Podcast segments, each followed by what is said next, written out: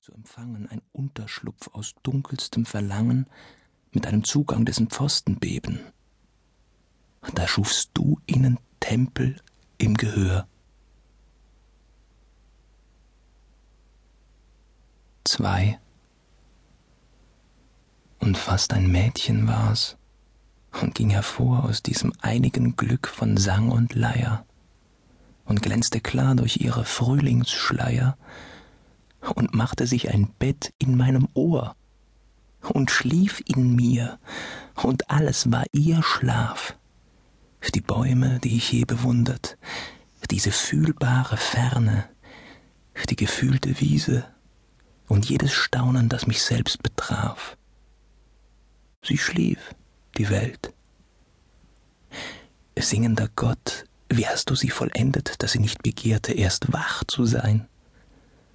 Sie, sie erstand und schlief.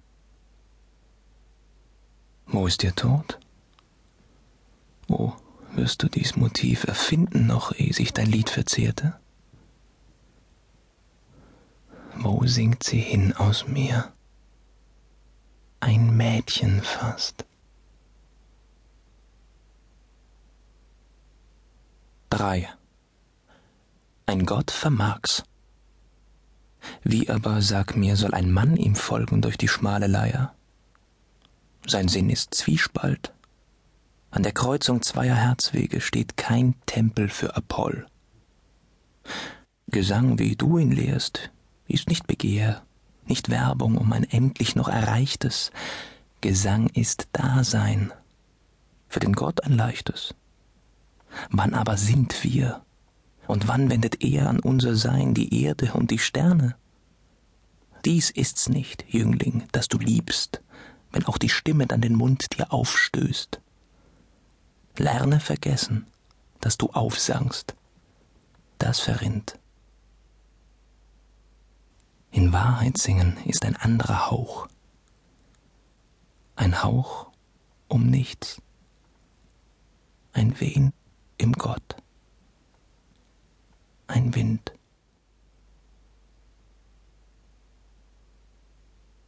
Vier.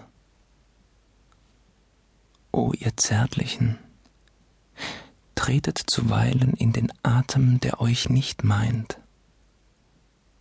Lasst ihn an euren Wangen sich teilen, hinter euch zittert er, wieder vereint. O ihr Seligen, o ihr Heilen, die ihr der Anfang der Herzen scheint, Bogen der Pfeile und Ziele von Pfeilen, ewiger glänzt euer Lächeln verweint. Fürchtet euch nicht zu leiden, die Schwere gebt sie zurück an der Erde Gewicht. Schwer sind die Berge, schwer sind die Meere, selbst die als Kinder ihr pflanztet die Bäume, wurden zu schwer längst, ihr trüget sie nicht aber die Lüfte, aber die Räume.